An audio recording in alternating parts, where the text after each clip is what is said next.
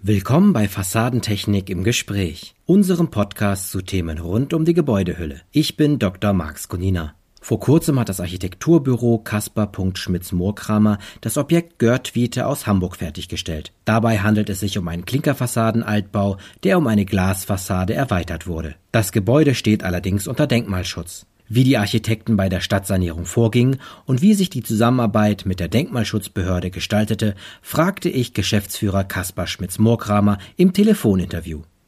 Herr Schmitz-Moorkramer, bitte stellen Sie unseren Hörerinnen und Hörern das Projekt Görtwiete aus Hamburg unter dem besonderen Aspekt Stadtsanierung einmal vor. Sehr gerne. Also bei dem Projekt Görtwiete handelt es sich ja im Endeffekt um den Annex von dem alten Klöpperhaus, das wir zuvor schon für die Art Invest saniert hatten. Und im Rahmen dieser Sanierung hat sich dann ergeben, dass neben dem Annex noch ein kleines Grundstück lag mit knapp 130 Quadratmetern, das unser Bauherr die Art Invest dann auch noch erwerben konnte und man dann eben beschlossen hat, dort ein eigenes kleines Projekt rauszumachen.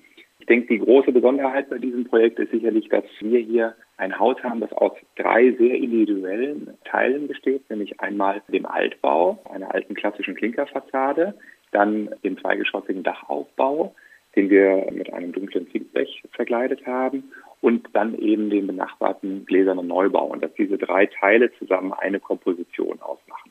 Das ist ja relativ untypisch, würde man im ersten Moment sagen. Ist das für Ihr Unternehmen täglich Brot oder ist das eine Besonderheit? Vom Ansatz her ist es gar nicht für uns sozusagen relativ normal, weil wir uns sehr individuell mit den Projekten beschäftigen. Das heißt, wir kommen nicht zu Lösungen, die von einem Projekt auf andere Projekt übertragbar sind, sondern wir finden immer Lösungen, die sozusagen speziell nur für ein einziges Projekt und auch nur für einen Standort funktionieren. Und hier war es nun eben einmal so, dass das Denkmal vorhanden war, dass auf dem Grundstück nebendran ein Neubau stand, der abgerissen werden musste und dass es eben die Möglichkeit auch städtebaulich gab, das Gebäude aufzustocken. Und das war im Endeffekt für uns dann auch der Anreiz, daraus eine Gesamtkomposition zu machen. In diesem Zusammenhang gibt es stadtplanerische oder städtebauliche Besonderheiten in der Hansestadt Hamburg, die in die Planung Ihres Entwurfs mit eingeflossen sind? Auf jeden Fall. Und zwar genau an dieser Stelle. Denn wir haben dort städtebaulich ein ganz interessantes Thema, nämlich wir haben die Überlagerung von zwei Stadtgrundrissen an dieser Stelle. Die Görtwiete selber ist ja sagen wir mal ein historisch gewachsener Weg, der zum alten Stadtgrundriss von Hamburg gehört. Und die Willy-Brandt-Straße wiederum ist sozusagen ein Nachkriegsschätzchen, was im Zuge des Glaubens an die verkehrsgerechte Stadt nach dem Krieg durch die Stadt hindurch geschnitten wurde. Und an dieser Überlagerung befinden wir uns jetzt gerade und das ist natürlich für uns ein ganz spannender Punkt, damit umzugehen und damit wollten wir auch arbeiten, nämlich die alte Görtwiete, wie das bei dem einen oder anderen Projekt in der Verlängerung auch schon geschehen, wieder sagen wir mal, zurück zum Leben zu erwecken. Und wir haben im Endeffekt zwei Themen. Das eine ist der Stadtgrundriss und das andere sind die Niveaus, die auch unterschiedlich ist. Denn die Willy-Brandt-Straße ist höher als das alte Niveau der Görtwiete und mit beiden haben wir gespielt. Wie hat sich das gezeigt, dass Sie damit gespielt haben? Wir haben im Endeffekt vor dem Gebäude die Landschaft so angepasst, dass wir einen etwas breiteren Weg haben, der auf dem alten Niveau wieder entlang läuft. Wir haben, um den alten Stadtgrundriss wiederherzustellen, unseren Neubau um ein Geschoss nach oben geschoben, sprich eine Auskragung vorgenommen, damit dann der alte Straßenraum der Görtwiete wieder erlebbar wird. Bei dem Projekt sollte ein Klinkerfassadenaltbau um eine Glasfassade erweitert werden. Sie haben ja eben gesagt, dass es um eine Dachbekleidung aufgestockt wurde. Bezogen auf die Fassade und die verwendeten Materialien, was musste beachtet werden? Gerade bei der Denkmalfassade ging es natürlich darum, diese behutsam zu sanieren, sprich den Klinker aufzuarbeiten, neu zu verfugen, die Sandsteinelemente sauber aufzuarbeiten, eventuelle Fehlstücke auszutauschen und zu ergänzen, neue Fenster einzubauen. An der Stelle die Fenster, die im Bestand vorhanden waren, konnten nicht weiter verwendet werden. Das waren auch nicht die historischen Fenster. Neue denkmalgerechte Fenster, das sind Holzfenster, die wir dort eingebaut haben, einzubauen. Und natürlich mal, die Fassade, wenn man so schon umgangssprachlich mal sagen darf, auf den heutigen Energiestandard zu pimpen. Das Zweite war, dass wir dann die Dachaufstockung vorgenommen haben und uns überlegt haben, wie wir das Dach, was ja früher geneigt war und jetzt sozusagen in der Vertikalen steht, verkleiden. Und wir haben uns dann dazu entschlossen, dort eben auch ein typisches Dachmaterial, nämlich ein vorbewittertes dunkles Zinkblechverkleidung zu nutzen. Und wir sind auf die Höhe des alten Fürstes gegangen. Und das gläserne Haus, was wir dann eben nebendran haben, ist dann die Ergänzung. Ist elegant und zurückhaltend, auch mit den geschwungenen Ecken, nimmt sich zurück, spiegelt natürlich ein bisschen auch das Umfeld und alles zusammen macht dann eben äh, den Reiz des Objektes aus. Sie sagten, Sie hätten die historischen Fassadenteile restauriert bzw. saniert. Sind bei Ihnen Spezialisten vor Ort oder mussten welche dazugeholt werden? Oder konnten Sie auf alte Pläne zugreifen? So detailliert sind alte Pläne meistens nicht, aber wir haben natürlich, sagen wir mal, alte Pläne, alte Fotografien gehabt. Wir haben uns Pläne wieder neu erarbeitet und, sagen wir mal, auch in Zusammenarbeit mit der Denkmalschutzbehörde, aber natürlich auch mit den ausführenden Unternehmen konnten wir das ziemlich gut machen. Apropos Denkmalschutzbehörde, wie war denn die Zusammenarbeit mit der Hamburger Behörde und welche Auflagen mussten Sie bei Ihrem Entwurf berücksichtigen? Das Haus war, als wir angefangen haben, in gar keinem guten Zustand. Auch die Fassade nicht, der Innenausbau war eigentlich komplett nicht mehr existent. Und wir hatten den Vorteil, dass durch die vorgelagerte Sanierung des Klöpperhauses wir mit der Denkmalschutzbehörde schon in einem sehr konstruktiven und guten Austausch waren. Sprich, es gab auch ein Vertrauensverhältnis auf beiden Seiten. Und das haben wir hier sehr positiv fortgesetzt. Im Endeffekt haben wir tatsächlich wirklich jedes kleine Detail mit der Denkmalschutzbehörde in sehr, sehr vielen Terminen besprochen und abgestimmt. Das ist auch wichtig, das ist auch richtig, dass die Denkmalschutzbehörde an der Stelle stark eingebunden ist. Es gab dann im Endeffekt sozusagen eine kleine Besonderheit noch, die bei dem Haus sicherlich ganz spannend ist, und zwar der alte Dachstuhl, der auf dem Altbau vorhanden war. Den wollten wir ursprünglich in unserer Planung eigentlich abnehmen. Äh, die Denkmalschutzbehörde wollte ihn aber gerne erhalten und das haben wir dann im Endeffekt so gemacht, dass wir ihn dann tatsächlich auch haben stehen lassen und in den Innenausbau von dem Dachaufbau mit integriert haben, was heute ein sehr schöner und reizvoller Punkt im Innenraum ist. Das klingt ein wenig so, als wäre die Zusammenarbeit mit der Hamburger Denkmalschutzbehörde beispielhaft gewesen für weitere Projekte rund um Sanierung.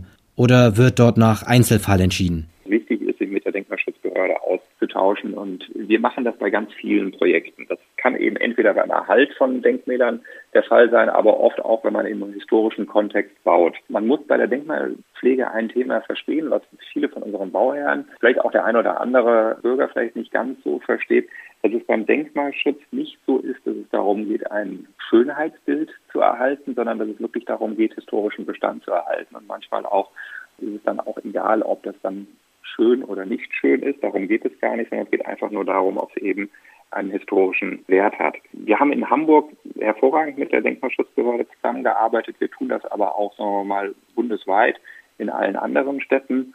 Und selbstverständlich ist es dort so, dass jedes Mal im Einzelfall entschieden wird. Weiten wir das Thema ein wenig aus. Europäische Städte entwickeln sich organisch, sind über die Jahrhunderte gewachsen. Wie versöhnt man historische Stadtlandschaften mit moderner Architektur? Indem man tatsächlich auf den Geist des Ortes eingeht, indem man sich tatsächlich auch mit der Historie des Ortes beschäftigt, indem man sich mit Proportionen und auch Schichtungen in Fassaden beschäftigt, indem man Rücksicht auf das gewachsene Stadtbild nimmt und versucht, sich zu integrieren und nicht, wie das vielleicht in der modernen Architektur auch manchmal ist, sozusagen einen Knaller neben den anderen zu setzen. Häuser haben auch Gesichter. Diese Gesichter prägen die Stadt. Diese Gesichter gehen in Dialog mit den Menschen und der Stadtbevölkerung. Und da ist es eben ganz wichtig, dass wir als Architekten behutsam mit unserer Verantwortung umgehen. Für die Menschen ist es wichtig, dass sie ihre Stadt auch wiedererkennen und dass wir die Stadt weiterentwickeln, aber nicht versuchen, massiv zu verändern. Können Sie das konkret nochmal auf das Objekt beziehen? Was bedeutet dies für Fassaden, die ja immer Sichtseite der Architektur sind? Wie kann man das umsetzen? Haben Sie Richtlinien, die Sie sich selbst gesetzt haben? Ja, so, also für unser Büro ist das sozusagen, was unsere oberste Richtlinie ist, ist sozusagen der Maßstab Mensch. Das heißt, wir wollen immer versuchen, vom Menschen heraus die Themen zu entwickeln, vom menschlichen Maßstab heraus die Themen zu entwickeln. Und vielleicht ist es, State Girls bietet dafür ein besonders schönes Beispiel. Sie hatten das eingangs gesagt, das sind unterschiedliche Teile. Das ist ein sehr komplexes Bauvorhaben. An dieser Stelle war eben eine kleinteiligere und komplexere Lösung aus unserer Sicht notwendig. Was im Endeffekt passiert ist, ist, dass eine Ecke, die vorher sicherlich, sagen wir mal, eine sehr untergeordnete, wenig beachtete Rolle im Stadtraum gespielt hat, jetzt auf eine schöne Art und Weise wieder aufpoliert wurde und einen positiven Beitrag zum Stadtraum leistet. Und wenn wir das erreichen, dann sind wir bei Kaspar sehr, sehr froh. Herr Schmitz-Moorkramer, wohin wird sich Ihrer Erfahrung nach zukünftig die Gebäudehülle hin entwickeln? Also eins ist natürlich ganz klar. Die technischen Möglichkeiten, die wir generell in den letzten Jahren noch erlangt haben, führen natürlich dazu, dass wir heute energetisch sehr viel hochwertigere Fassaden bauen, als wir das noch vor 10 oder 15 Jahren konnten. Wir kommen damit natürlich mittlerweile auch an gewisse Grenzen, die sich kaum mehr mit der Nutzung verkraften.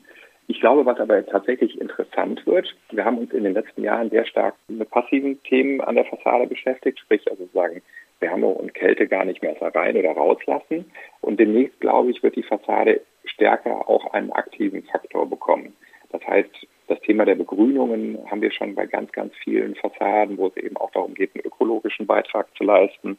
Wir haben ganz oft das Thema, dass wir versuchen, auch schon Solarpaneele oder ähnliches in Fassaden hinein zu integrieren. Wir arbeiten mit gewissen Pufferzonen etc. Also ich glaube, die Aktivierung der Fassade, das ist ein sehr, sehr spannendes und auch noch ein sehr, sehr nachhaltiges und wichtiges Thema. Und ich glaube, da sind wir tatsächlich erst am Anfang der Entwicklung. Und was wir bemerken als Architekten ist, dass wir natürlich gestalterisch dort einen großen Beitrag leisten können, aber dass wir an der Stelle doch auch auf die Zuarbeit von Spezialisten angewiesen sind. Und das ist eine integrative Arbeit, die auch zu unserer Arbeitsweise dazugehört, also was wir unheimlich gerne machen, dass wir eben mit Fachleuten gemeinsam neue Lösungen entwickeln. Und insofern glaube ich, dass im Bereich der Fassade noch viel, viel Themen sind, wo wir uns noch weiterentwickeln werden. Herzlichen Dank für das Interview. Sehr gerne. Ich wünsche Ihnen weiterhin ganz viel Erfolg Dankeschön. und hoffe von Ihnen zu hören. Ja, das würde mich sehr freuen. Vielen Dank. Fassadentechnik im Gespräch ist ein Podcast des Kubus Medienverlags. Weitere Informationen zum Interview mit Kaspar Schmitz-Mohrkramer finden Sie in der Fachzeitschrift Fassadentechnik und auf www.fassadentechnik.de.